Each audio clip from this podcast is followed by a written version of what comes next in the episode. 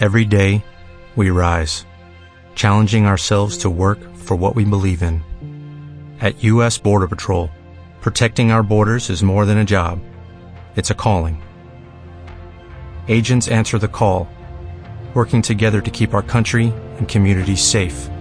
If you are ready for a new mission, join U.S. Border Patrol and go beyond. Learn more at cbp.gov/careers. Capítulo 35. Tercero parte. El espiritismo. Ni los antiguos sabios de la Grecia, ni los grandes pensadores de nuestros días, han podido escribir, ni definir una obra tan perfecta, tan llena de episodios interesantes y de sucesos conmovedores, como encierra ese volumen divino llamado hombre. Ni Voltaire con su profundo estudio del corazón humano, ni el célebre Rousseau con su contrato social, ni el inolvidable Lord Byron, con sus nostalgias sublimes y sus pesimismos desconcertantes, ni el autor del Quijote, Miguel de Cervantes Saavedra, ni el primer poeta y filósofo del siglo XIX, Víctor Hugo, ninguno ha llegado a idear una tragedia, con escenas tan emocionantes, como se encuentra en la historia de algunos seres, que nunca la inventiva humana, tiene tan vivos colores, como la amarga realidad de la vida. Yo he leído mucho, muchísimo en este mundo. A los diez años conocí el valor de lo que leía, y durante cuatro lustros he hojeado toda clase de libros, llegando a familiarizarme tanto con las novelas, crónicas, memorias, impresiones, historias y relatos de viajes, que al comenzar a leer un volumen, por el prólogo decidía cuál sería el epílogo, hasta hacérseme monótona la lectura, y decir, como aquel indiferente del cuento, que cuando iba al teatro, se dormía tranquilo y al despertar se preguntaba a sus amigos, ¿se casó, o se murió? Así discurría yo al comenzar la lectura de un libro, hasta que decidí buscar la fuente de la historia humana, en la frente del hombre y en la sonrisa de la mujer.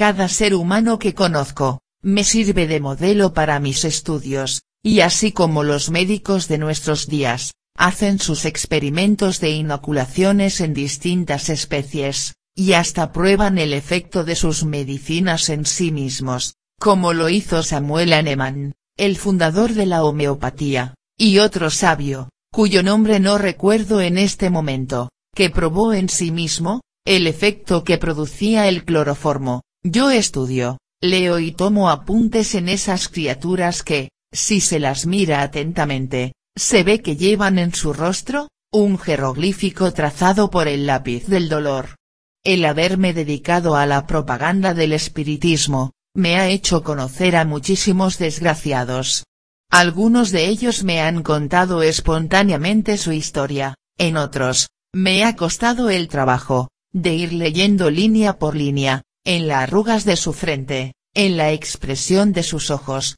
en la inflexión de su voz y en la amarga sonrisa de sus labios, y he creído en la verdad del espiritismo, más que por sus fenómenos, por la influencia moralizadora que ejerce sobre el carácter, las costumbres y las pasiones humanas. Este fenómeno, producido por la comunicación de los espíritus, es superior en grado máximo a todos los aportes, apariciones, escritura directa y demás manifestaciones de los seres de ultratumba. Nada es más difícil en la tierra, que cambiar el modo de ser del hombre, hay vicios tan arraigados y malas costumbres tan inveteradas, que dominan en absoluto, y todo lo más que en una existencia se consigue, es avergonzarse de ellas y tratar de ocultarlas. Esto ya es algo, puesto que se comienza por evitar el dar mal ejemplo, pero dista mucho de ser lo suficiente para regenerarnos,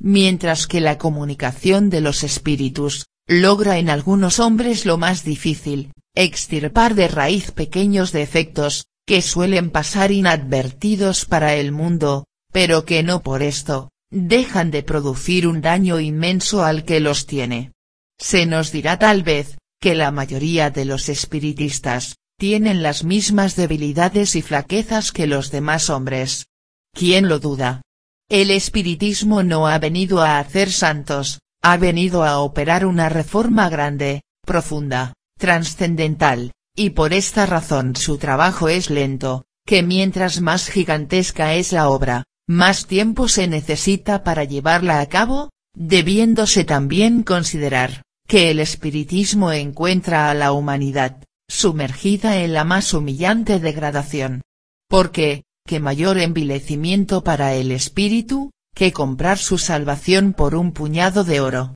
o creer que él acaso acumuló las moléculas que componen su cuerpo, de igual manera que el simón, amontona los granos de arena en el desierto. Las religiones han empequeñecido al hombre, la falsa ciencia le ha enorgullecido, y el espiritismo tiene que luchar con los ignorantes y con los fatuos, o sea con los tontos de buena fe y los mentecatos, envanecidos con su afán de saber. Entre tanta cizaña tiene que implantar el ideal de la justicia, grande y justa, y despertar en el hombre el sentimiento de su dignidad, haciéndole comprender, que no hay más cielo ni más infierno que nuestras obras, buenas o malas. Tiene que demostrar el espiritismo al obcecado materialista, que su yo pensante no es un poco de fósforo, que en mayor o menor cantidad, llena las cavidades de su cerebro, puesto que éste, en un momento de crisis, queda inerte, la masa cerebral pierde su vibración, y la rápida descomposición de la materia orgánica, disgrega el cuerpo, mientras que el entendimiento y la voluntad, que le hicieron funcionar siguen vibrando, el yo sobrevive revestido de otra envoltura menos grosera, pensando, sintiendo y queriendo. Como se ve, el espiritismo está llamado a verificar una revolución completa, en todas las clases sociales, en todas las esferas de la vida, en todas las inteligencias, y obra tan colosal, no se puede consumar en un corto número de años, que le cuesta al hombre separarse de vicios, que le complacen y de religiones que le tranquilizan, con sofismas que parecen verdades, mientras no se analizan a la luz de la razón. Hay nada más cómodo que pecar, confesarse, recibir la absolución de nuestros pecados, y volver a pecar, con la seguridad, de que la bendición de un sacerdote, ha de abrirnos las puertas del cielo? ¿Y qué diremos de los materialistas, que nada encuentran en la creación superior a ellos, creyéndose modestamente el cerebro del universo? Y donde hay seres más felices que los indiferentes, que no se preocupan por nada.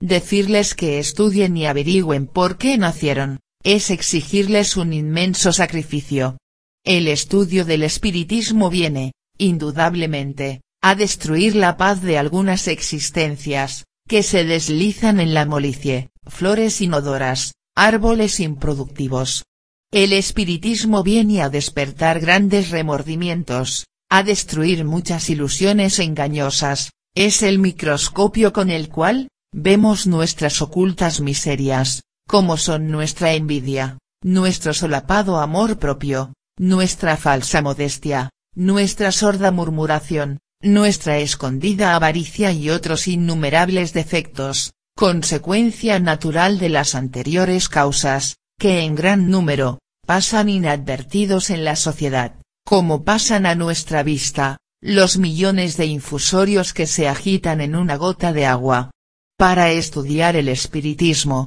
se necesita que el espíritu esté preparado para ello, bien por el progreso adquirido, bien porque sus muchos desaciertos, le hayan colocado al borde del abismo, y tomando en serio el adagio a grandes males, grandes determinaciones, se decida a cauterizar las profundas llagas, que le hacen vivir muriendo. Es indudable que se necesita mucho valor, para leer uno en sí mismo, por eso abundan los espíritas convencidos, y escasean los que hacen firme propósito de corregirse de sus vicios, cuanto les es humanamente posible, mas es innegable que el verdadero espiritista, el que se propone ir por la senda del progreso, llega a poseer virtudes que forman en torno suyo, una esplendente aureola, para lo cual cuenta con convicciones profundas, de que la generalidad carece. Mucho ha de influir eficazmente, en el hombre dotado de buena voluntad y de regular criterio,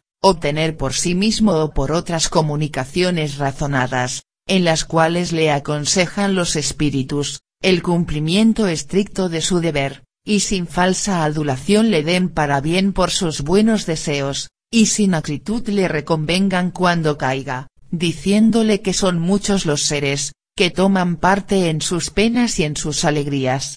La certidumbre de ser amado y constantemente protegido, es un valioso estímulo para la virtud y el progreso espiritual, estímulo que casi solo los verdaderos espiritistas pueden tener, porque son los que tocan la realidad de la vida, libro inédito, que enseña más que todos los volúmenes que se guardan en las bibliotecas de la Tierra. Ahora bien, ¿es beneficiosa la influencia del espiritismo? Estamos locos los que creemos que cuando se vulgarice su estudio, muchas almas enfermas recobrarán la salud, y muchos crímenes dejarán de cometerse? No somos locos, no, los días de la luz se acercan, la aurora del progreso ilumina el horizonte del porvenir. Los espiritistas son los centinelas avanzados, cuyo ejemplo estimula y dice, luchad, luchad con denuedo, y venceréis vuestras imperfecciones, como las hemos vencido, o tratamos de vencerlas nosotros.